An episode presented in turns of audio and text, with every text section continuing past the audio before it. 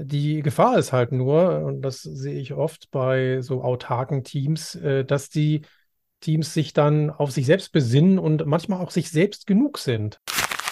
Gewinne mit etwas Glück ein Exemplar des Buches Jedes Team ist anders. Mehr dazu später in unserer Folge.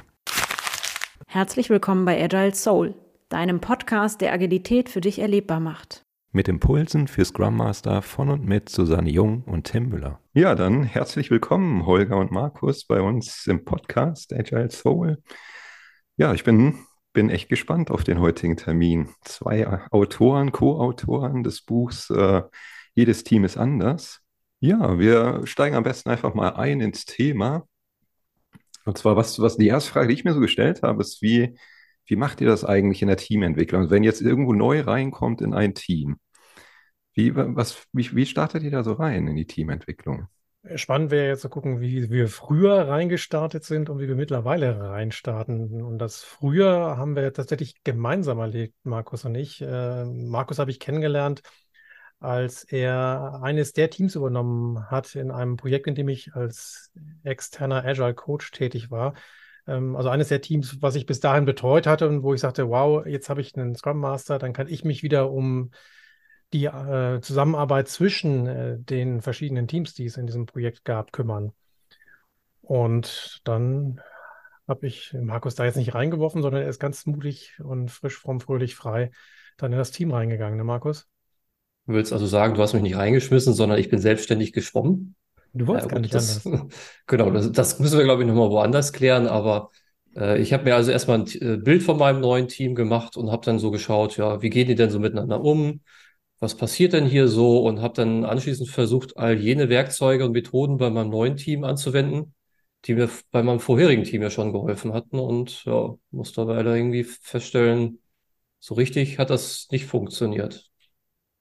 Nee, und dann hast du was, wie ich finde, total Cooles getan, nämlich mal zu gucken, was denn die anderen Scrum Masterinnen und Scrum Master bei uns im Projekt so tun und äh, mal von deren Erfahrungsschatz und Werkzeugkasten zu profitieren. Aber das hat auch nur so bedingt funktioniert, ne?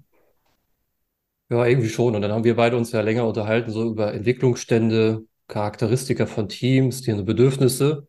Und so ist es ja dann zu dem äh, Projekt, zu diesem Podcast hier heute dann ja gekommen, wo wir dann über jedes Team es anders sprechen. Und um so ein bisschen die Schlenker zurückzufinden zur Frage, im Grunde, äh, wie beginnt man in der Teamentwicklung? Man schaut sich das Team, so wie ich das damals auch gemacht habe, einfach an. Und man macht einfach eine Bestandsaufnahme. Man spricht mit Menschen. Man äh, geht neugierig rein in diese ganze Situation und sagt nicht, ach, das ist ja doof hier und äh, warum macht ihr das denn alles so? Sondern man ist erstmal neugierig und offen oder wie Holger sagt, und ich habe es mir hier auf ein Post-it aufgeschrieben, sei neugierig mit dem Hintergrund, das ist ja spannend. Ist so eine Äußerung von Holger zuletzt gewesen. Und ähm, Genau, mit dieser Haltung geht man da rein und versucht herauszufinden, warum Dinge so sind, wie, wie sie sind und Gespräche zu führen, um dann zu gucken, wo setze ich an, wo setze ich nicht an. Kann dann auch heißen, dass ich halt erstmal so ein paar Tage nur beobachte als Teamentwickler und erstmal schaue, bevor ich sage, ach, ich werde jetzt hier großartig aktiv. Sind denn so typische Beobachtungen, die ihr dann macht? Also ihr habt ja sicherlich schon mal ein paar mehr Teams begleitet. Was, was, was ist so in dem, wenn ihr zuerst in so ein Team neu reinkommt, was sind so typische Beobachtungen, wo ihr sagt, das, das sind so Sachen, die, die kommen häufig vor. Oder die sind vielleicht auch einfach im Kopf geblieben. Das können verschiedene Dinge, glaube ich, sein. Ne? Das kann sein, dass das irgendwie so ein bisschen das, das Scrum als Vorgehen ist, wo das Team unsicher ist und sich dann freut, ah, guck mal, da ist ja jetzt wieder jemand, äh, eine Person, die unser Daily zum Beispiel moderieren kann. Nein, ist sie nicht. Das könnt ihr auch erstmal noch selber tun. Äh, es kann natürlich aber auch sein, dass die, dass man spürt, dass da irgendwie keine Zusammenarbeit ist, so dass dann irgendwie Zusammenarbeit quasi an der Stechuhr endet und man sagt, ja, gut, also mit dem Holger, mit dem kann ich ganz nett quatschen, wenn es um die inhaltlichen Dinge geht, aber abends macht jeder seins und dann ist auch gut, dass man versucht, da ein bisschen am Teamgefüge zu arbeiten. So, ich weiß nicht, Holger, was fällt dir noch ein? Ich finde immer spannend, so Regeltermine in Teams mir anzuschauen, zu gucken, ähm, was für eine Dynamik herrscht da, sind es immer dieselben Menschen, die was sagen oder eben nichts sagen, ähm, sind alle auf irgendwie eine Person ausgerichtet, also versuchen Sie eigentlich so ein bisschen äh, so einen Rapport zu geben? Oder ist es ein offener Austausch? Ist es eine Synchronisation? Was ist eigentlich der, das Wesen dieses Termins? Ähm, Gibt es eine Agenda? Und äh, wenn ja, wird sich auch dran gehalten? Gibt es Timeboxen? Und so bekomme ich ein relativ guten Einblick in die Teamdynamik, auch äh, in die impliziten Regeln. Die sind ja oftmals gar nicht aufgeschrieben, sondern haben sich so im Laufe der Zeit entwickelt. Und äh, aus diesen Beobachtungen heraus kann ich dann Fragen stellen. Warum macht ihr das denn so? Und äh, habt ihr das vielleicht schon mal anders gemacht? Was war dann anders? Was war dann besser? Was war vielleicht nicht so gut? Warum habt ihr euch dahin entwickelt? Und das bereitet den Boden für ja, erste äh, Schritte in Richtung Teamentwicklung. Was auch total spannend ist, ist äh, mal mit einem Team zu diskutieren, ob es sich denn überhaupt um ein Team handelt. Also da gehen wir dann oft mit einer Teamdefinition rein. Wir haben da eine eigene, aber man könnte auch jeder andere nehmen, um mal zu sagen, wenn wir diese Definition zugrunde legen, sind wir eigentlich ein Team oder nicht? Und äh, welche dieser Aspekte, die in der Definition drinstehen, erfüllen wir, welche nicht? Und von denen, die wir nicht erfüllen, welche würden wir denn gerne erfüllen und was müssten wir dafür tun? Und zack, sind wir mitten in der Teamentwicklung. Mhm. Jetzt habe ich bei euch im, im Buch gelesen, äh, mit Störungen umgehen. Ich hatte verstanden, dass das ist so der Einstieg. Ne? Also ihr guckt irgendwie, wenn ich das richtig verstanden habe, nach Störung was, was versteht ihr denn unter Störung?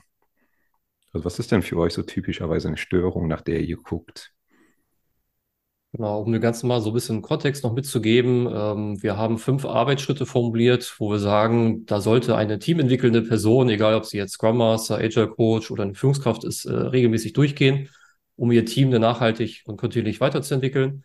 Das ist halt der besagte erste Arbeitsschritt, den du gerade genannt hast, mit Störungen umzugehen. Und ähm, da geht es im Grunde darum, dass das Team sich in einem, in Anführungsstrichen, Systemkonflikt, würde der Mediator unter uns sagen, in dieser Runde geht. Sprich, das äh, Team befindet sich in einem Konflikt mit seinem Umfeld, das es nicht aus eigener Kraft lösen kann. Ne? Das ist eine Spannung, die da ist.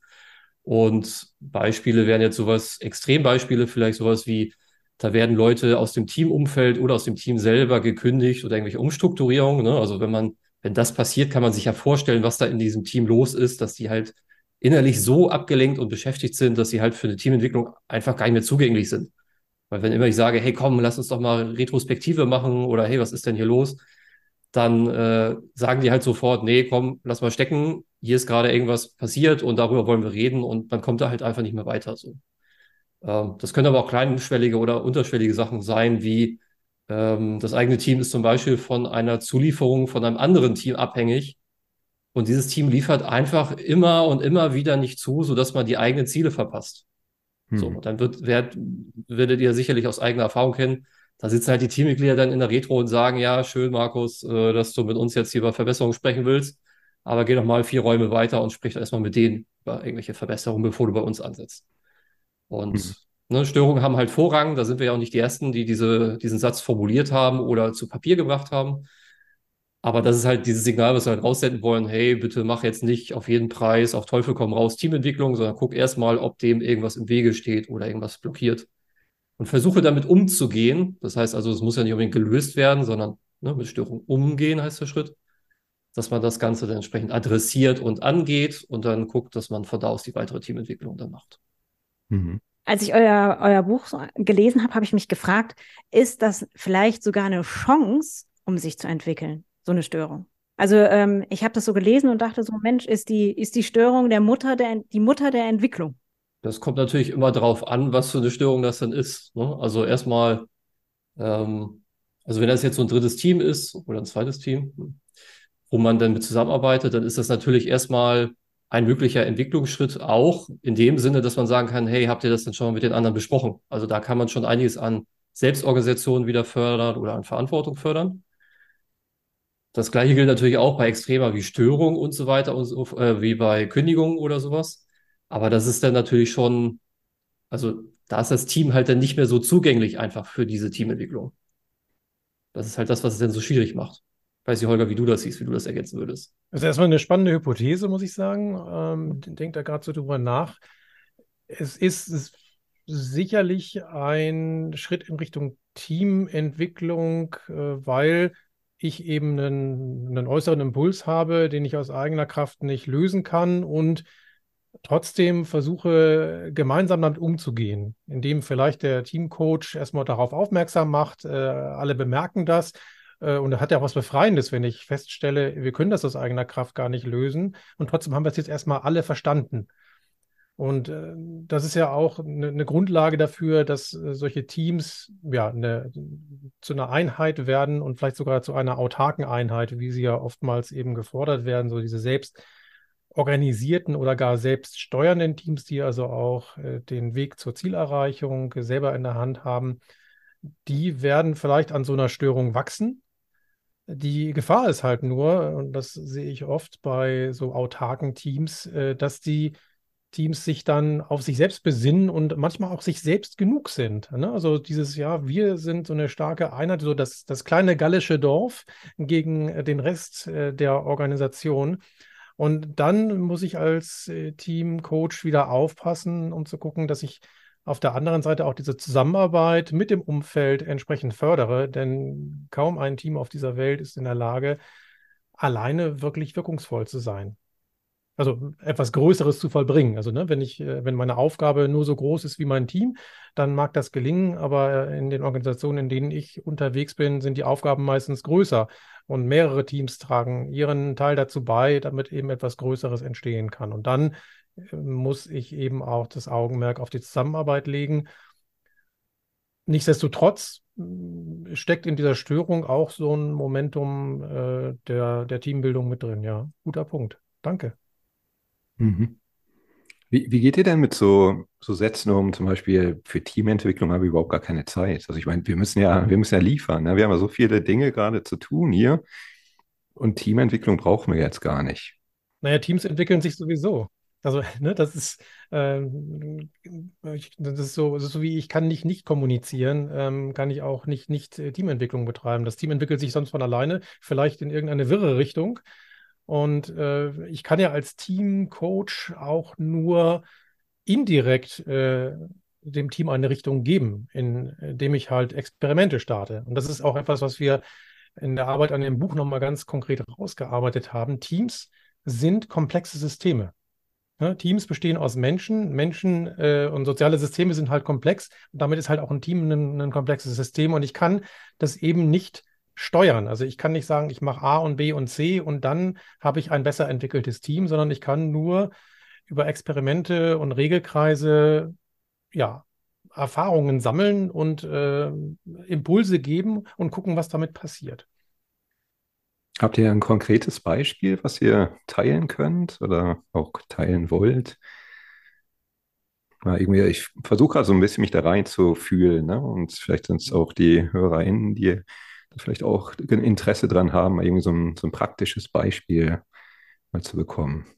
Naja, also wenn es jetzt darum geht, ähm, mit Teams etwas Neues auszuprobieren, also so ein Experiment zu wagen, ähm, oder auch um mal den Wert der Teamentwicklung zu zeigen, dann kann man ja häufig einfach auch kleine Dinge ausprobieren. Also ich erinnere mich daran, dass ich mit einem Team gearbeitet habe, was in der Sachbearbeitung unterwegs gewesen ist also auch nicht IT-mäßig unterwegs gewesen ist, sondern die haben sich halt um die Kundenanfragen gekümmert, die da so reinkamen, haben die ganze Post beantwortet, die Telefonanfragen und so weiter und so fort.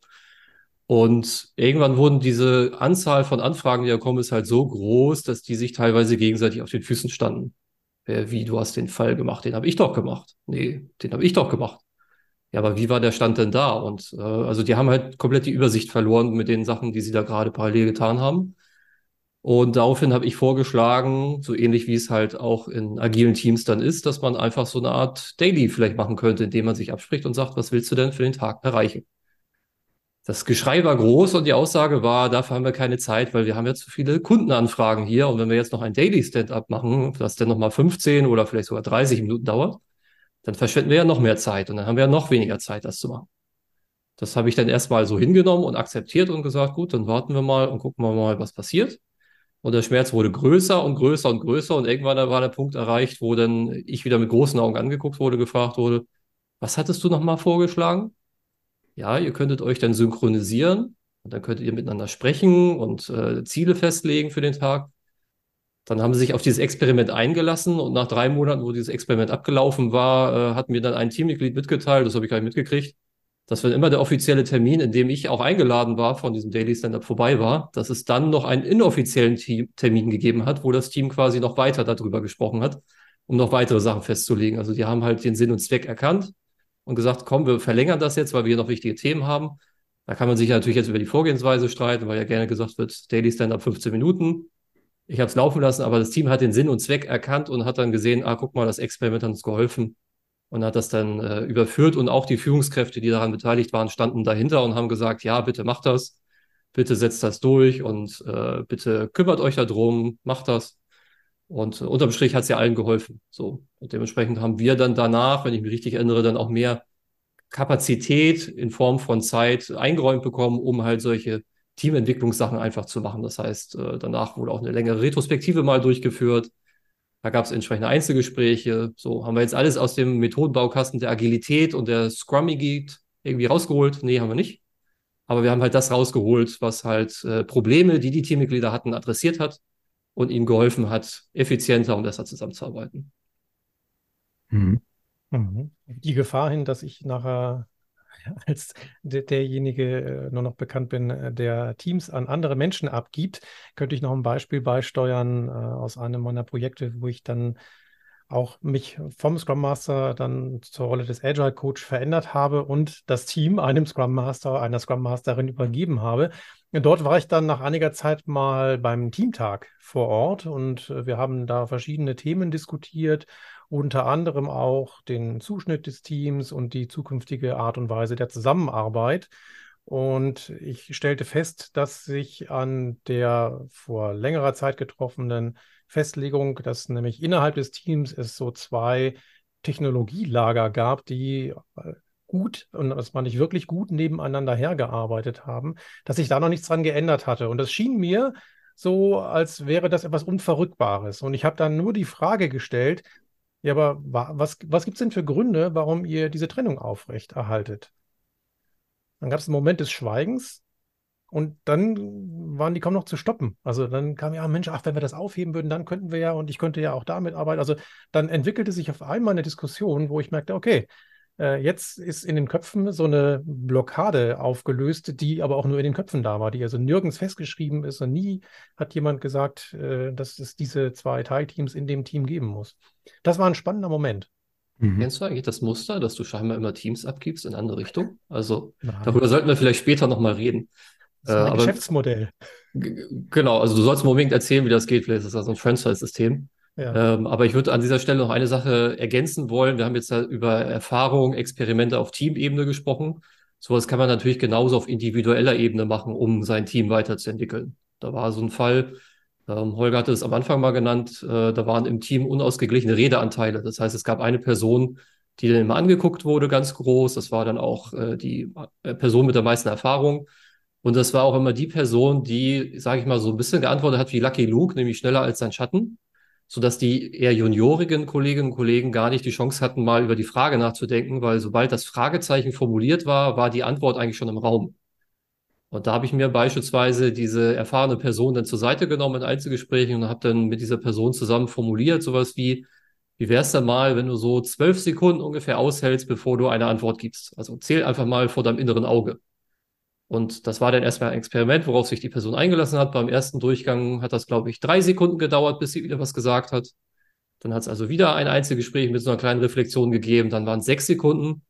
Und dann hat mich überrascht im dritten Durchlauf, dass diese erfahrene Person plötzlich die unerfahrene Person namentlich angesprochen hat und gesagt hat, was denkst du denn jetzt eigentlich darüber? So. Und ab dem Moment hat sich plötzlich eine Teamarbeit in diesem Team ergeben, weil auch die Unerfahrenen gemerkt haben, ach, meine Meinung zählt ja. Und ich kann ja im Grunde auch was sagen, was vielleicht nicht so richtig ist oder entgegen der Erfahrung der erfahrenen Person geht. Und dann lerne ich halt was dazu. Aber das war halt schon ein hartes Stück Arbeit, das mal so hinzukriegen.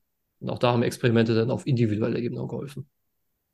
Markus hat da jetzt implizit etwas gesagt, was ich gerne nochmal explizit machen würde, nämlich dass Teamentwicklung nicht immer das gesamte Team betrifft, sondern dass auch individuelle Entwicklung ein Teil von Teamentwicklung ist. Das wird gerne vergessen.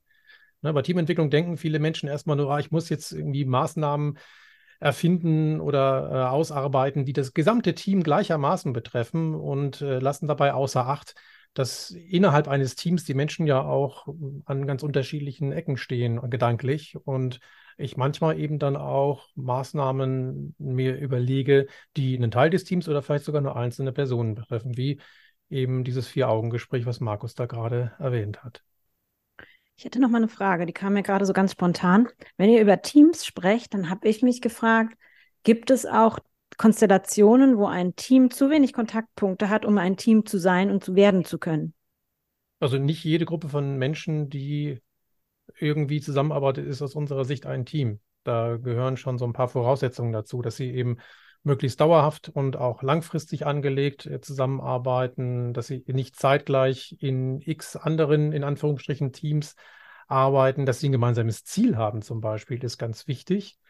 Und wenn wir all diese Voraussetzungen uns vor Augen führen, dann ist eine Gruppe von Sachbearbeiterinnen und Sachbearbeitern auch ein Team, weil sie äh, das erfüllen. Aber solche Expertinnen und Expertenrunden oder so, so so Taskforces, die halt ähm, in vielen Unternehmen mehr existieren, wären dann nach unserer Definition kein Team. Also das heißt nicht, dass Nicht-Teams nicht auch Ergebnisse erzielen, aber wenn wir uns äh, mit Teamentwicklung auseinandersetzen, dann lohnt das unserer Meinung nach insbesondere dann, wenn diese Gruppe von Menschen über längere Zeit miteinander arbeitet. Denn dann ist es umso wichtiger, dass sie beispielsweise eben auch in einem Rahmen psychologischer Sicherheit äh, agieren können, weil wenn sie sich da nicht aufeinander einlassen, ähm, dann wird dieses Team eben immer unterhalb der möglichen Leistungsfähigkeit bleiben. Genau, um da mal so ein bisschen aus der Praxis nochmal zu quatschen. Es gibt ja viele Unternehmen oder Organisationen, die ja das Spotify-Modell sich vorgenommen haben und das umgesetzt haben, wo dann ja sogenannte Chapter vorgesehen sind. Also es ist ja dann eine Gruppe von Menschen, die ähnliche Aufgaben bzw. Fähigkeiten haben, wie zum Beispiel alle Scrum Master sind in einem Chapter ähm, alle Frontend-Entwickler oder alle Sachbearbeiter sind in einem sogenannten Chapter. Und jetzt kann man sich natürlich hervorragend die Frage stellen, ist dieses Chapter jetzt ein Team laut unserer Definition? Da ist halt meine Erfahrung in der Regel nicht, weil da sind halt nur Menschen einer gleichen Fähigkeit oder einer gleichen Rolle zusammengefasst. Die haben aber in der Regel halt keine gemeinsame Aufgabe in der Organisation, dass die halt sagen können, ja, das und das tun wir für die Organisation, sondern wenn wir jetzt ein Beispiel nehmen, wie alle Scrum Master hängen in diesem Chapter rum, dann äh, arbeiten die in der Regel wiederum in Teams, in denen sie wirksam sind, aber sie haben halt kein gemeinsames Ziel, an dem sie als Scrum Master dann arbeiten können. Und das wäre dann entsprechend unserer Definition halt kein Team. Sind die nicht alle der Organisationsentwicklung und der Transformation äh, verpflichtet? Das könnte so sein, wenn das in der Organisation so formuliert ist, dann könnte das ein Ziel sein, muss aber dann natürlich auch die anderen Punkte der Definition erfüllen. Ne? Also dann müssen entsprechende Entscheidungskompetenzen vorhanden sein, damit die Scrum Master etwas bewegen können. Äh, dann müssen entsprechend die Teammitgliederanzahl nicht zu hoch sein und nicht zu niedrig sein, weil es bringt ja nichts, wenn ich mit 20 Scrum Mastern da rumsitze. Äh, und vor allen Dingen muss ja dann, die Definition lautet von Holger und mir, dass das Team ein Ziel hat, was alle Teammitglieder für erreichbar und erstrebenswert halten. Und äh, wenn ich jetzt höre, ich wirke in die Organisation rein, dann macht das jetzt erstmal relativ wenig mit mir. Also dafür kriegst du mich jetzt erstmal nicht aus dem Bett morgens sondern da müssten wir uns erstmal gemeinsam auf eine Zieldefinition einigen, die wir dann formulieren und sagen, ja, die halten wir für erreichbar und erstrebenswert. Und dann können wir langsam überlegen, dass wir ein Team sind. Aber in der Regel verbringen die Scrum Master dann so viel Zeit in ihren eigenen Teams, dass die eigentlich die Zeit nicht mehr haben, um eine Zieldefinition zu finden, Entscheidungskompetenzen zu bekommen oder dafür zu kämpfen, leider meistens, äh, um aus diesem Chapter ein Team zu machen und sagen dann logischerweise, dass sie eine Gruppe sind. Und da wäre halt so die Message unsererseits, dass es auch total okay, eine Gruppe zu sein und kein Team zu sein. Nur sollte man dann aufhören, als verantwortliche Person ähm, da immer so ein bisschen mit dem Hammer auf diese Gruppe einzuwirken, zu sagen, hey, wir machen jetzt noch Teambuilding-Maßnahme und die Maßnahme und die Maßnahme. Es ist total okay, dass vielleicht kein Teamgefühl da ist, weil es ist halt kein Team dann in dem Fall. Markus, jetzt sagtest du gerade, damit kriegst du mich morgens nicht aus dem Bett. Das äh, ist eine schöne Überleitung zu der Frage, die ich ganz gerne unseren Gästen stelle. Wofür stehst du morgens auf? Wofür stehe ich morgens auf, um den Wecker auszuschalten? Nein. Ähm, ich stehe morgens auf, um Menschen zu zeigen, wie sie mit ihren Teams umgehen können und sie entwickeln können. Also das oder ich arbeite daran, dass ein Arbeitsumfeld entstehen kann, in dem die Menschen, die daran arbeiten, merken, dass sie wieder befähigt sind, selbstständig Entscheidungen zu treffen und vor allen Dingen, ich sage jetzt mal in Anführungsstrichen, geilen Scheiß abliefern zu können, ohne dass sie mit zehn Leuten sprechen müssen, ob sie das überhaupt dürfen. Und äh, mein Antrieb ist, Deswegen Teamentwicklung so ein bisschen in die Welt rauszutragen und Menschen zu zeigen, wie geht das, was kann man dafür tun, um das zu erreichen, damit halt andere dann ein passendes Arbeitsumfeld entwickeln können. Weil ich alleine könnte jetzt, je nachdem, wie ich mich zeitlich aufteile, aber dann mache ich jetzt, glaube ich, eine andere Fragestellung noch auf, könnte ich vielleicht zwei Teams parallel irgendwie begleiten. Sternchen, Sternchen und da muss ich noch mal die Fußnote vielleicht ergänzen irgendwann. Aber wenn ich das in die Welt hinaustrage, dann kann ich halt äh, deutlich mehr Teams helfen, sich zu entwickeln und das ist das, wofür ich dann aufstehe morgens. Holger, wie ist das bei dir? Wofür stehst du morgens auf? Ich stehe tatsächlich auf für diese Wow-Momente, die ich erlebe, wenn in Organisationen und Organisationen, der Begriff ist wirklich weit gefasst, also auch bei, bei, mir im Ehrenamt, bei der Feuerwehr, wenn Menschen dort auf einmal ihr Potenzial entfalten, also zum ersten Mal entfalten können oder gar wieder entfalten können. Das sind tatsächlich beides habe ich erlebt. Und das sind die Momente, die mir unglaublich viel Energie geben.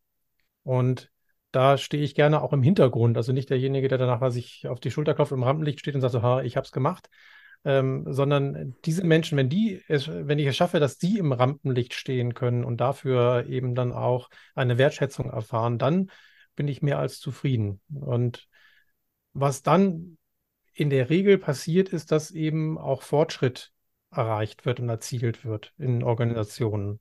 Und das ist das, womit ich in Organisationen reingehe, zu sagen, ähm, Fortschritt äh, wollen viele, wenn nicht gar alle.